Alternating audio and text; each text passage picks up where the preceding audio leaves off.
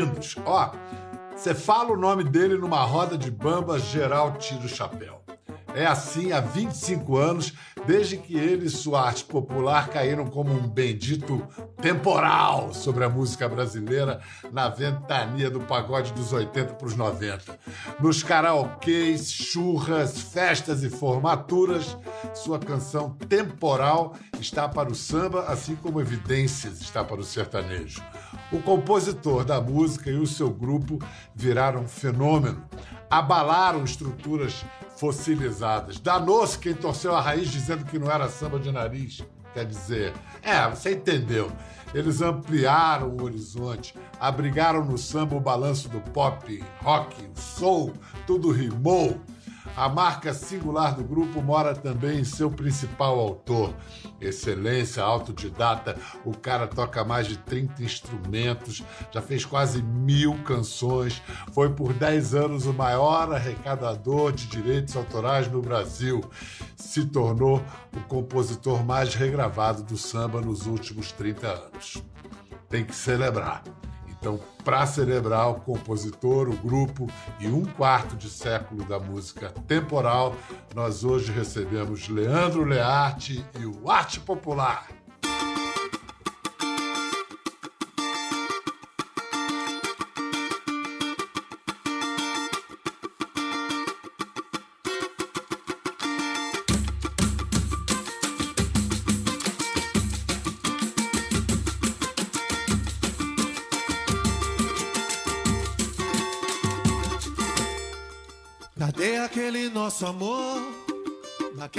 Noite de verão. Agora a chuva é temporal. E todo o céu vai desabar. Arte popular, vamos?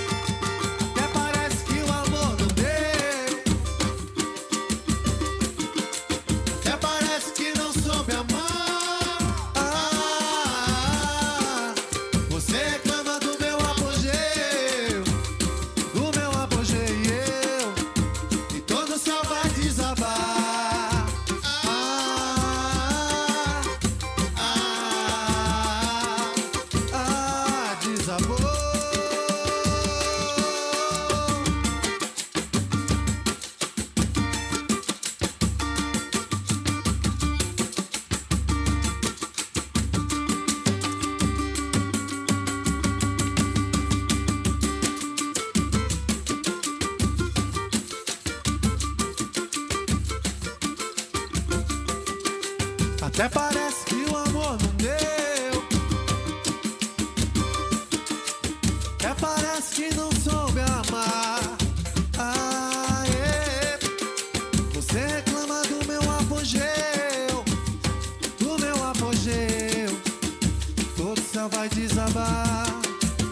Ah, ah, em cima. Ah, desabou.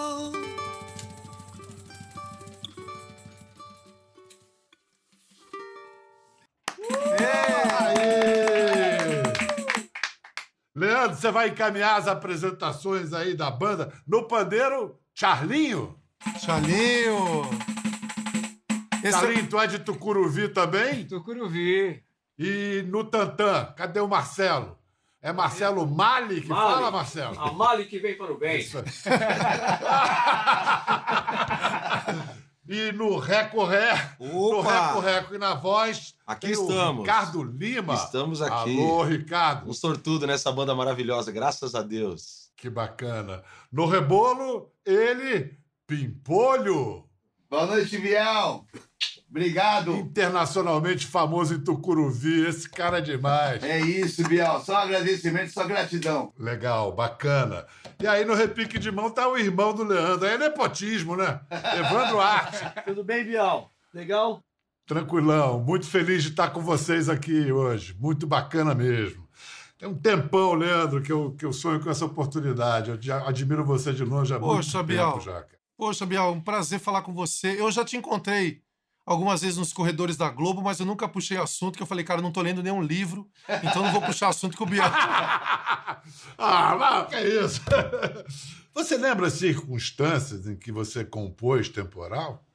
Eu lembro, eu tava num quarto, no quarto da minha casa, assim, trancado, e um fundo do quintal era uma visão muito chata, assim, era só um quintal sem nada, e eu tentava vislumbrar ali uma sensação de paisagem para poder transcrever aquilo na minha mente e escrever músicas. Então aquele quarto ele ele não tinha nenhuma paisagem, mas ao mesmo tempo tinha a minha imaginação ali. E através da minha imaginação eu, eu saía daquele, daquele quarto e ia para todos os lugares. E tem uma história incrível de temporal, dentre outras histórias, que eu lembro que eu aluguei várias fitas cassete nas locadoras nos anos, nos anos 90, tinha um auge das locadoras de filme. E aí eu aluguei várias fitas e fiz uma introdução chamada Imaginação, antes da música temporal, em que eu peguei algumas trilhas de alguns filmes, inclusive é Drácula de Bram Stoker. Eu peguei o barulho de chuva do filme Drácula e coloquei na numa música que fosse uma introdução de temporal. E aí eu ficava narrando assim: eu, hoje eu estou aqui, você, onde você está? E aquele barulho de chuva assim. E você mandou o sotaque carioca ali também, né, naquela narração. Então, tudo tinha uma estratégiazinha, porque a gente precisava muito entrar no Rio de Janeiro, porque o Rio de Janeiro, o templo do samba. E, e o sotaque carioca quer dizer, gente, olhem pra, pra gente que a gente tá querendo fazer show na Portela e na Mangueira. Po Portela não, Portela. Portela. Portela, exatamente. e foi o que aconteceu, assim, eu lembro de quando a, quando a música explodiu nas rádios em 96, a gente tocava em todos os lugares do Brasil, mas o, é, o Rio de Janeiro é um lugar muito especial para a gente, então a gente tocava na Mangueira, na Portela, no Salgueiro. Império Serrano, no Salgueiro, de madrugada e o público esperando a gente. E era um sonho estar ali, né? Era um sonho para a gente poder realizar essa comunicação assim de um grupo da Zona Norte de São Paulo que ajudou, junto com outros grupos, a, a colocar o, o samba no lugar onde ele nunca esteve, num cenário de mainstream, assim, no Brasil. A gente rivalizava com o sertanejo, com o brega, na questão mercadológica, assim, foi muito importante. E a gente sabe da, da nossa responsabilidade de ter sido referência. Eu lembro que na época em que a gente lançou Temporal, existiam mais ou menos 150 mil grupos de pagode no Brasil, assim. Era uma febre em que os a molecada é, levava dinheiro do pagode para sua casa, assim, para fazer parte da sua cesta básica. Era primo, irmão, vizinho, todo mundo se unia. Então aquilo, de alguma maneira, foi meio que uma autoestima da, da adolesc dos adolescentes assim, em relação à sua brasilidade. Assim, foi muito importante a gente ter colocado aquilo no, no mainstream. Assim. A, a, coisa da formação musical eclética que você tem, de gostar de vários gêneros, de não ter medo da mistura, você acha que veio do seu pai? Seu pai tocava o quê? Ele era, era músico também? Meu pai, ele não tocava nenhum instrumento, ele era cantor de seresta. Minha mãe conheceu meu pai numa boate, se apaixonaram. Eles são dois migrantes mineiros, né? E eu, desde criancinha, ouvia. Meu pai levava fitas cassete para dentro do Opala dele, assim e colocava Nelson Gonçalves, Orlando Silva, Silvio Caldas, é, Tião Carreira, Taufo Alves, Roberto Ribeiro. E ele ficava ouvindo duas, três horas dentro do Opala dele, assim, as músicas, e saía de lá todo rejuvenescido. Falei, cara, minha, meu pai tem uma relação com a música muito diferente, eu também quero ter isso. Foi quando eu comecei a entender que eu poderia ter uma relação com a música que me fizesse feliz em momentos difíceis. E a partir dali eu comecei a entender de que a música poderia ser o meu não só o meu ganha-pão, o meu ganha-pão, mas também a minha identidade e, e, e principalmente a minha vitamina para momentos difíceis. Assim. Isso é que é escola. Você pode mostrar para gente alguma música que seu pai cantava e que você guarda de coração, assim? Pode dar uma palhinha? Deixa eu pegar o violão aqui. Tem algumas Tá músicas bom. que sempre ficam no meu inconsciente. Meu pai, ele, ele inclusive temporal tem a ver com isso, assim. A casa que eu moro hoje e que, que eu tenho estúdio foi no disco temporal que eu mudei para cá e eu comprei essa casa e saí das sessões de gravação de temporal, trouxe ele e minha mãe para para o lado de fora da casa e disse para eles: "Olha, eu comprei essa casa pra gente". E aí ele botou a mão no coração assim e falou: "Poxa, eu tô com medo de morrer antes de vir para cá". Isso foi em dezembro e meu pai faleceu em março, em maio, né? Caramba. cinco meses depois. E aí, aquela intuição de que ele estava vivendo os últimos momentos do lado da gente, parece que ele viu ali aquele instante. E eu sempre tenho essa sensação de que ele poderia ter curtido um pouco mais, assim, mas infelizmente não deu tempo. Ele cantava um pedacinho assim, ó. É, que saudades da professorinha que me ensinou o beabá. Onde andará Mariazinha? Meu primeiro amor, onde andará? Eu, igual a toda meninada, quantas travessuras eu fazia, jogo de botão pela calçada. Eu era feliz e não sabia. Ataúfo Alves. Ataúfo Alves, pô, Cara. que coisa linda. Vem cá, diz que reza a lenda que você teve um momento da tua vida que você viu uma coisa e falou, decidiu, vou ser sambista. Teve esse momento mesmo? Então, aquela coisa de ser sambista, acho que veio no último estágio, assim. Porque, assim, quando a gente surgiu nos anos 80, f- final, é, meados dos anos 80, a gente ficou 10 anos tocando nas noites de São Paulo e a gente era desconstrução do samba tradicional, é, pregado por Candeia, por Ney Lopes. E eu me apaixonei muito pela black music americana e a gente, o Pagode 90, é muito retrato da maneira como a gente se portava nos bailes. A gente é, tocava em muitos bailes blacks em São Paulo e essa, esse tipo de comuni- comunicação com os bailes black foi essencial para a gente fazer o Pagode 90. Não é que a gente está trazendo o modelo americano de, de música, não é isso. É porque a música negra americana e a música negra brasileira, elas vêm do mesmo lugar e elas se encontram em alguns determinados momentos. Isso não quer dizer que a gente é menos brasileiro ou mais americanizado por causa disso. Na verdade, foi uma sensação que a gente tinha e um momento que a gente teve de tipo dizer, cara, eu não posso ter um eu não posso ter uma guitarra porque é caro, a gente não pode ter uma bateria porque é caro, a gente tem um cavaco, a gente tem um pandeiro, a gente tem um tamborim, que são instrumentos baratos, acessíveis. Então a gente pode fazer a nossa manifestação de música, a nossa brasilidade, celebrando no- as nossas famílias, o nosso jeito de, de viver através do samba, sendo sambista e trazendo todas as influências que estavam à nossa volta. E o que é a cara do Brasil, né? O samba reflete essa, essa mistura que é o Brasil. O, o Brasil é rico por misturar as coisas que vêm de fora com o que já tem aqui dentro. Eh, Você falando isso, ouvindo você, a sua música e do arte popular, me lembro de uma máxima do grande Luiz Melodia, que falava: Eu sou com L, né? Eu sou o samba, né? É essa mistura que vocês fazem. Então, eu lembro que a gente fazia é, apresentações e tocava Earth, and Fire, Cool and Gang, Jackson 5, é, nos intervalos das nossas apresentações. Eu lembro que a gente. É, pedacinho assim, mais ou menos. Cause there's music in the air, watch love everywhere. Just give it the night. Give the night. Because there's music in the air, I like to love everywhere. Just give it the night. Essa, essa coisa assim de. Maneirinho. Ah, Eu adoro essa, essa mão direita do cavaco, né? Que é a mão Pois direita é. que depois vai. Que você bebeu lá de Jorge Ben, que vem lá da. Nossa, cara, é muito bonito isso. É cada de cá, é cada de lá, tá querendo balançar.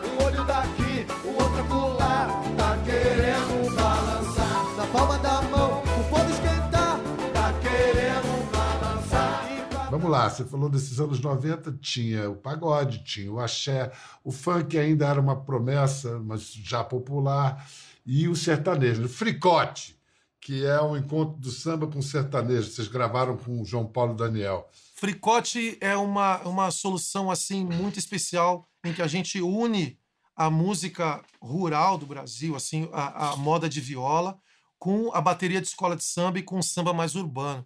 Eu lembro quando o João Paulo, que ele recebeu a música, quando eu fui no apartamento do João Paulo e do Daniel aqui em São Paulo, o, o João Paulo, por ser negro, ele ficou muito emocionado e ficou muito é, é, feliz em fazer essa interlocução entre do- essas duas culturas assim. E logo depois ele veio a falecer é, semanas depois. A gente estava na Itália gravando um clipe com o Ronaldo Fenômeno quando a gente recebeu a notícia.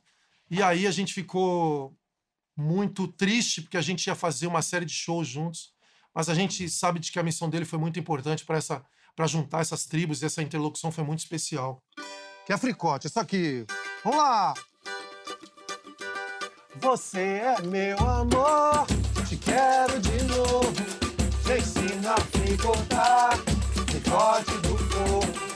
Eu vou te lambuzar de água de coco. Bumbum, bate, bumbum, fricote do corpo. Vem aqui, quero do meu lado. Solta esse cabelo pra dançar. Vem aqui, quero do meu lado. Nossa mão já vai se transformar. Vem aqui, quero do meu lado.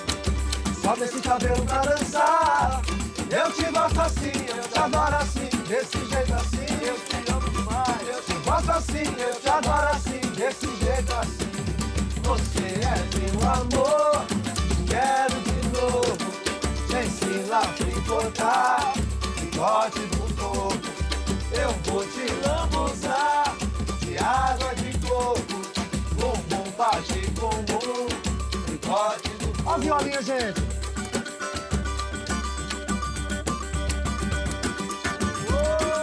Opa! Ó,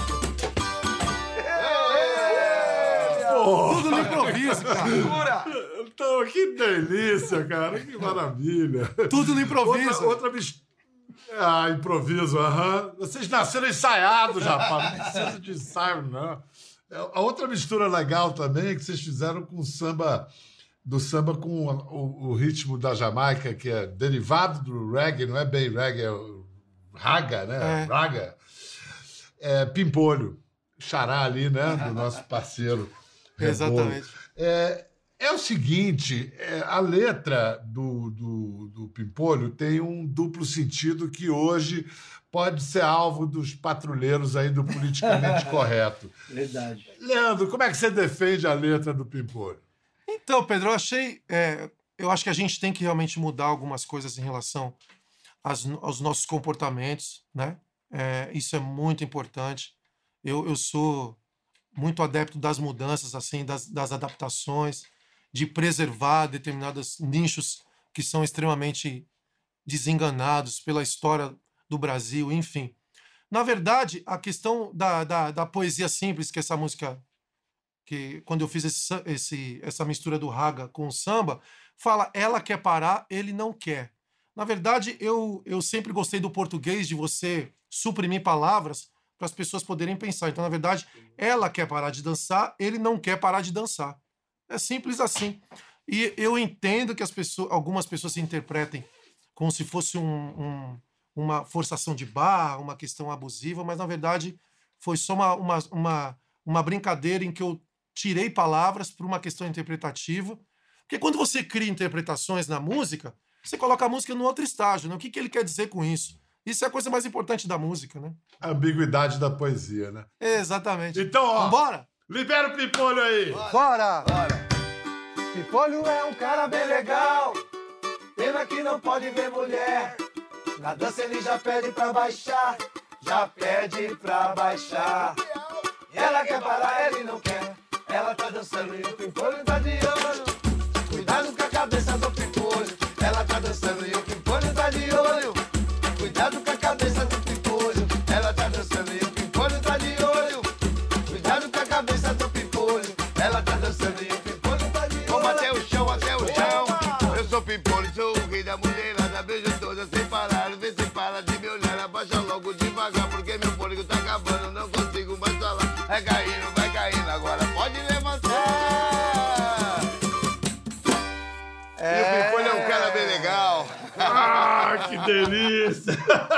Deixa eu explicar aqui. Todas as músicas que o Arte Popular tocou até aqui, composição do Leandro. É o seguinte: esse cara já fez quase mil músicas. E, além de compositor, é um dos produtores mais requisitados da música brasileira. Você ainda tem uma média de produção muito alta? Quantas músicas você compõe assim num ano ou, ou por mês? A calcular pelo número de músicas que tem no Batuque da Magia, são 24 faixas, né? Quer dizer, é, é parrudo. né? É, não, Batuque de Magia, ele foi escrito É, metade do disco foi escrito antes da pandemia e a outra metade depois da pandemia.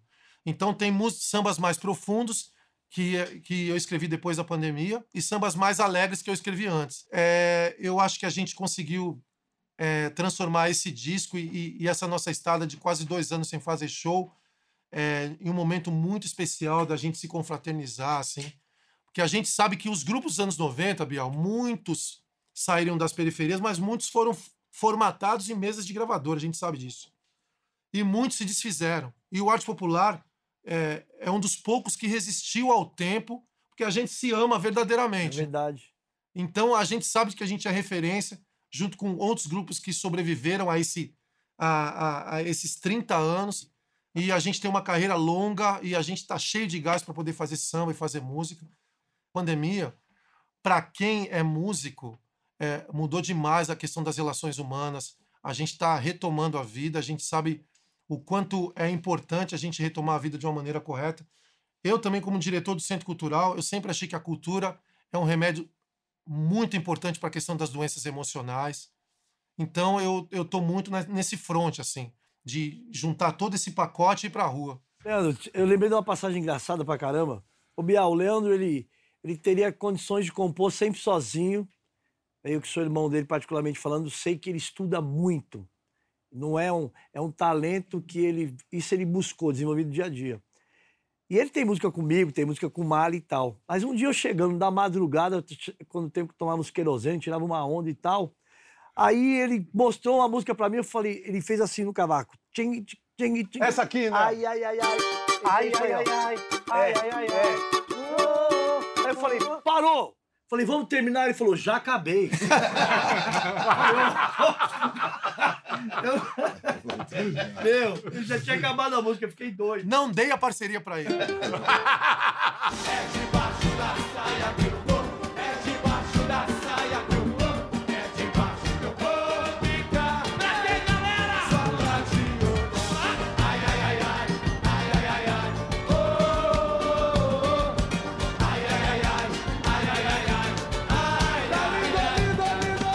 Você falou há pouco das doenças emocionais que nos afligem, cada vez aflige mais gente. Você teve, você já revelou que teve uma depressão. Esse grupo e o samba tem um, um- poder terapêutico. Como é que você lidou com a depressão? É claro que não, tem jeito, não é o samba que vai fazer milagre. Você tem que tomar remédio, tem que se cuidar. Mas, pô, aquela, é, aquela faixa do, do novo disco, Batuque de Magia, é a que chama Batuque de Magia? É. Aquela do. É, exatamente. Para de pensar. Aquela, aquele samba não é antidepressivo? É totalmente antidepressivo. E hoje a questão da, da cultura, da música, a música me salvou várias vezes, muitas vezes. Muitas vezes em que eu estava triste, muitas vezes em que eu estava com depressão, com ansiedade. Eu fiquei muito tempo tomando remédio para ansiedade até para poder enfrentar o público assim. Então tinha shows que eu tomava remédio para ansiedade para po poder não ter medo das pessoas. E a música com o decorrer dos anos ela foi me salvando, assim, ela foi me colocando num outro lugar, ela foi me dando colo.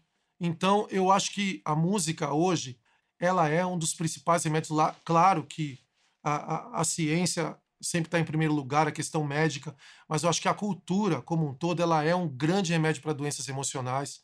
E eu tenho certeza que muita gente que é triste hoje, através de uma música, ou através de uma poesia, através de, um, de uma letra, de um quadro, ela pode sair daquele quadro e se transformar e transformar aquele momento ruim num momento super especial para mim. Eu acho isso. Você diz nessa, na letra do samba, você diz, se você deixa de sonhar que a vida pode melhorar, aí vem o samba. E, e aí você fala, o samba te acolhe como colo de mãe. Não, a questão da mãe que você falou é uma questão super importante, assim, porque a figura materna, a figura da mulher no samba, ela é extremamente, acho que é a mais importante, assim. Porque uma coisa, quando, você, quando eu compus esse samba, eu lembro e, é, da tia Ciata e das baianas que, que praticamente fizeram o samba nos cortiços do Rio de Janeiro. Por isso que eu coloquei a figura da mãe como uma figura essencial, assim. São as fundadoras. E isso ainda dá, reveste de maior significado uma das façanhas suas, que foi bater o recorde mundial do encontro de ritmistas. Vamos rever esse momento, porque é coisa de doido mesmo. Roda aí pra gente ver.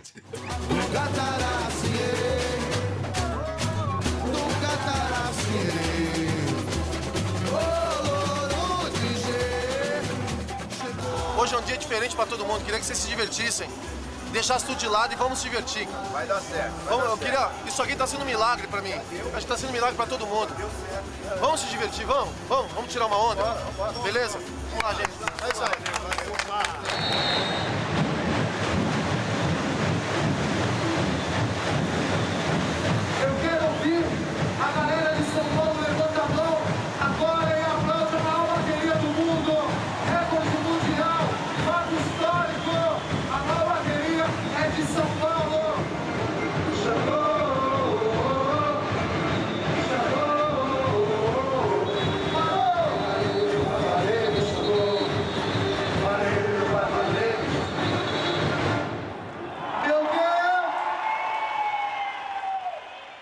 Maluco é doido! Fala famoso, Biel, é o famoso biruta.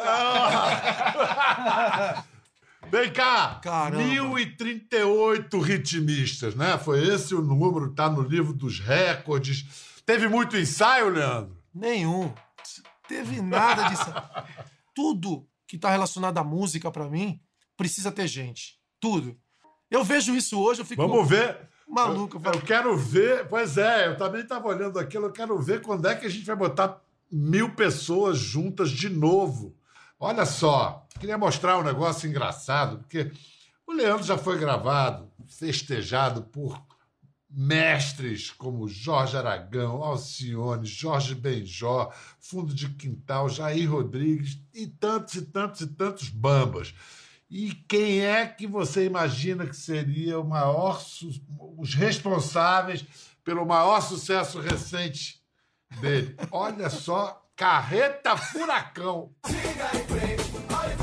Se liga no mestiço na batida do cavaco. Siga em frente, olhe para o lado. Se liga no mestiço na batida do cavaco. Vamos passo a passo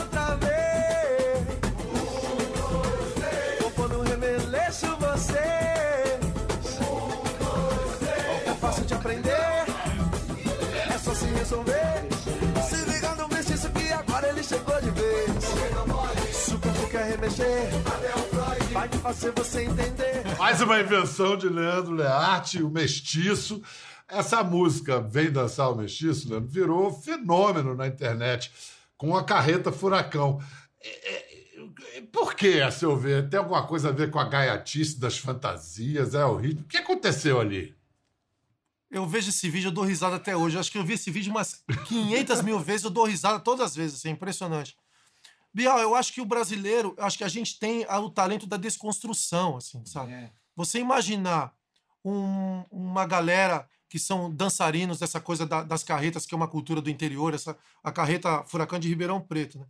E aí eles colocam personagens infantis e dançam que nem o Tchan, e ouvem o Mestiço, que é um ritmo que eu criei de um documentário que eu viajei o Brasil. Essa coisa de desconstruir coisas e transformar isso numa outra coisa é uma coisa muito, muito brasileira, assim.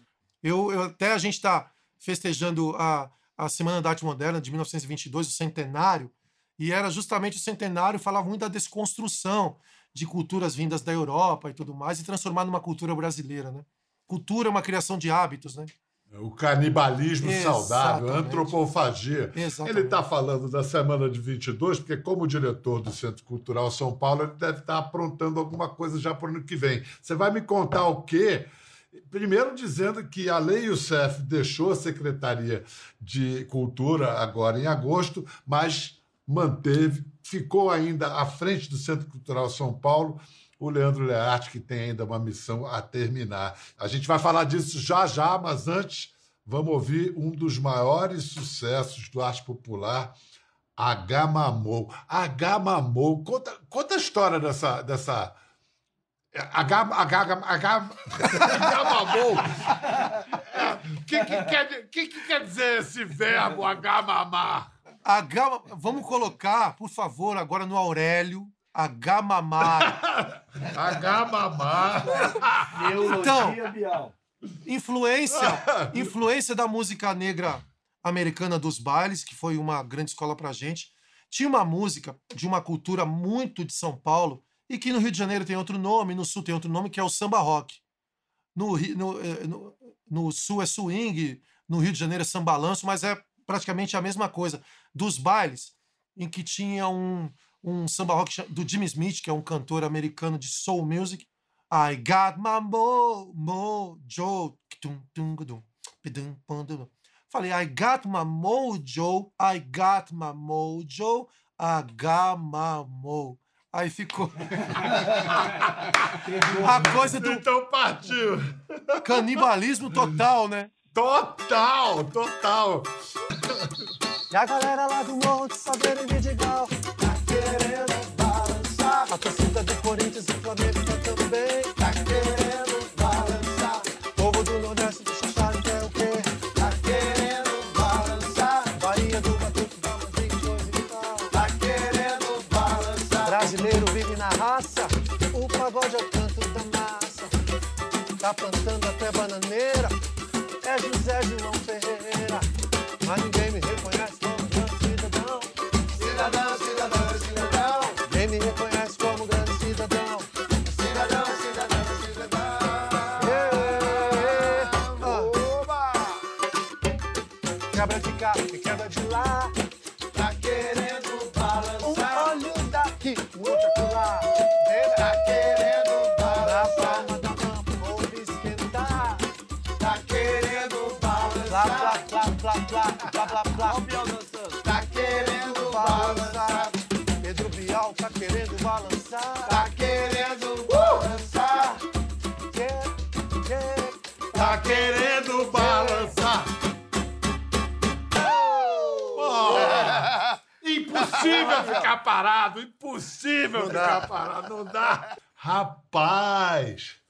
Me lembro quando você fez a Gamamor no... Foi no acústico que o Jorge Benjora apareceu Foi, no final? foi no acústico. Pô, que foi aquilo, rapaz. Pô, foi demais, assim. Ó, estamos até uh, sem fôlego, né? Pô, porque assim, cara, eu lembro que é, fazia muitos anos que o samba rock não tocava no rádio, né? E um disco muito importante, mais importante, dos mais importantes da música brasileira, que é o Samba Esquema Novo, ele foi lançado logo junto no final dos anos 50 com o João Gilberto ali, né? Foi uma revolução ali, né? Aquele tipo de som. E aí a gente ficou ouvindo na década de 70, quando eu era novinho, 80, muito samba rock de Jorge Ben, Trio Mocotó, Bebeto, dentre vários estilos do samba rock, uma cultura muito presente. E aí fazia muito tempo que não tocava no rádio o samba rock. Falei, cara, a gente tem que fazer um samba rock para contrariar as estatísticas. Contrariamos as estatísticas e o Agamamon virou um, um hit de BBB, assim. Todo BBB tem o Agamamon. Tô sabendo, eu não sei. Você sabe muito bem. Ô, rapaz, eu sei o que eu fiz no verão passado. Escuta, mas então fala dos seus planos aí no Centro Cultural São Paulo. Você disse que é um, é um centro que pode ajudar a- as pessoas a cuidarem das suas dores emocionais. O que, qual, qual é o seu projeto para 22? Tomara 22 seja o ano da retomada, de uma vida mais próxima ao que era antes da pandemia. O que, que você está pensando para o Centro Cultural? O slogan que eu acho que a gente tem que ter lá é tá triste, vem pra cá. Boa. Simples assim. Boa. Tá triste, vem pra cá, que a gente vai te ajudar a sair dessa. E o Centro Cultural, ele é uma ferramenta de impulsionamento artístico e cultural da cidade, mas ele tá de olho no Brasil, assim. Então a gente hoje a gente recebe mensagens de pessoas do Brasil inteiro que consomem o Centro Cultural São Paulo. E quando elas passarem pela cidade, é isso. Tá triste, vem pra cá que a gente vai te abraçar. O slogan é maravilhoso, mas eu vou acrescentar. Tá triste, vem para cá. Não tá, vem também. Não tá. É isso aí. Exatamente. Olha só, para terminar esse encontro cósmico aqui que tivemos com a arte popular. Caramba! Quero agradecer o Tchau. Ah, Ah, Quero agradecer ao Charlinho, Marcelo Mali, Ricardo Lima, Pimpolho, Evandro e ao Leandro. Agradecer a vocês e pedir, então, um abraço preto aí para mim e para a torcida do Fluminense, do Flamengo, do Corinthians, do São Paulo, da- do Bahia. Ó, você falou tão bem da gente assim, o grupo tem uma particularidade, a gente gosta de te assistir muito porque você é os 3D. Você é didático, dinâmico e divertido. Para nós é uma honra estar aqui. Muito obrigado, meu irmão. Muito obrigado. Abraço preto aí. Valeu, Bial. Obrigado por tudo, viu? Valeu, obrigado, Leandro. Obrigadão. Um sorriso negro chama a Dona Ivone pra cantar. Um sorriso negro, amargura faz preto chorar. Black não tem medo, negro sem sossego. Vai e não desista de lutar, crespo e sem emprego. Vielas e becos marginais, negro acorda cedo. Vamos, gente. Um abraço preto pra aquecer de vez esse lugar e de boca cheia espalhar um amor vermelho. O mundo precisa de mais de um abraço preto. Ai, lá, lá, lá,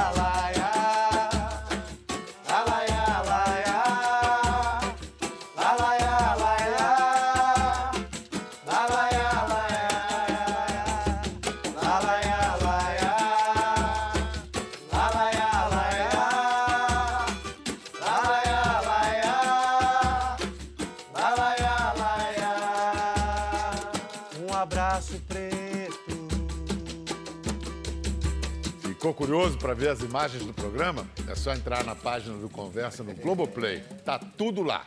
Até a próxima.